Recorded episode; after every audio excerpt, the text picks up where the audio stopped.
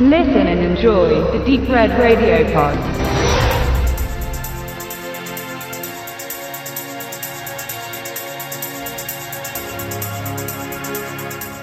Das Bild des Managers ist geprägt von dicken Zigarren, Partys im Nachtclub, wenig Arbeit und einem umso höheren Verdienst. Diese Wahrnehmung bezieht sich natürlich nicht auf den Leiter einer Restaurantkettenfiliale oder einem anderen kleineren Geschäft. Im Bereich von Versicherungsfirmen, Big Playern im Sport, Finanzwesen oder der Unterhaltungsindustrie sind da die zumeist Herren eher mal prominent in den Medien vertreten. Über den Kamm scheren sollte man die Allgemeinheit selbstverständlich nicht, aber die schwarzen Schafe bleiben dann doch zu gerne in Erinnerung.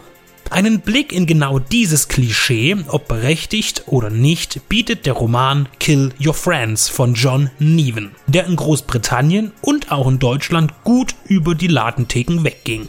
Neven arbeitete eine Zeit lang in der Musikbranche und man könnte seine Darstellung des inneren Zirkels eines fiktiven Plattenlabels in den 90ern als Abrechnung oder bissiger Spiegelung einstufen. In der gleichnamigen Verfilmung wie auch im Buch wird das Leben von Stephen Stelfox begleitet, der als A&R-Manager bei einem Londoner Musikdistributor arbeitet. Die Abkürzung steht für Artists and Repertoire. Seine Aufgabe ist das Entdecken von Talenten, die den Unternehmen einen Hit liefern könnten. Dabei ist es egal, um was für einen Stil oder Genre es sich handelt. Alles, was einen warmen Geldsegen verspricht, wird aufgenommen und vermarktet oft ein Glücksspiel. Doch Mitte der 90er macht die Indie-Musikwelle alles kaputt, was sich die britischen Musikhäuser mühsam angezüchtet hatten. In seiner Redaktion möchte Steven aber mit neuen Entdeckungen aufsteigen. Dem unzuträglich ist, dass ein teuer eingekaufter Song der Masse nicht gefällt und sich die Führungsspitze gegen ihn als Leiter seiner Abteilung entscheidet. Seine Mittel, um die Chancen für seinen Erfolg zu steigern, werden drastisch sein. Filmisch scheint Kill Your Friends sich an Wolf of Wall Street orientiert zu haben.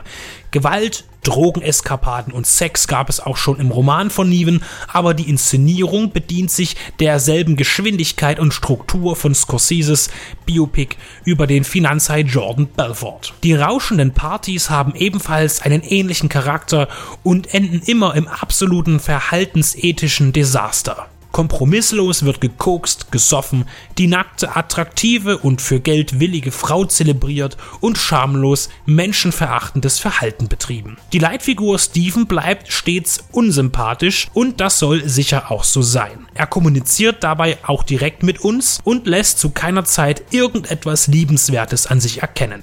Nicholas Holt spielt diesen Part mit voller Inbrunst und höchstmöglichen Körpereinsatz. Auch wenn er die meiste Screamtime für sich beansprucht, so können seine Opfer, also eigentlich alle anderen in seinem Umfeld, auch in ihren kleineren Rollen bestehen. Hervorsticht Moritz Bleibtreu als völlig durchgeknallter, Vokuhila und Lederwesten tragender, unflätiger Techno-Vermarkter. Die Musikindustrie wird entlarvt als an Qualität nicht interessierte Herrschaft, die nur das voranbringt, was Profit verspricht.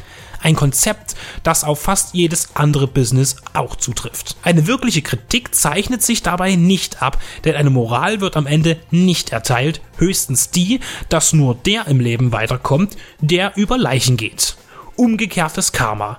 Eine These, die viel Unterstützung in der Welt des Kapitals findet.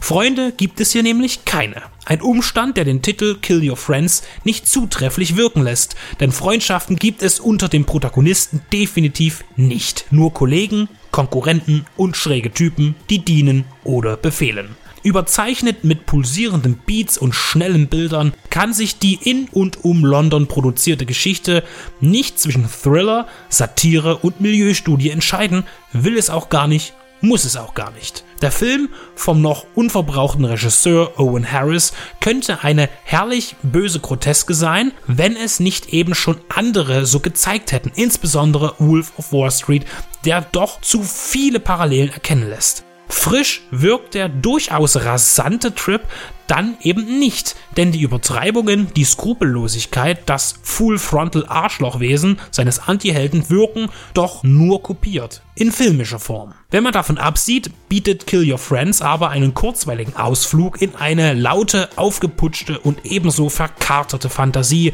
die trotz aller Extreme nicht mehr zu schockieren vermag. Eine Sichtung ist dennoch wegen der flotten und brachialen Umsetzung zu empfehlen.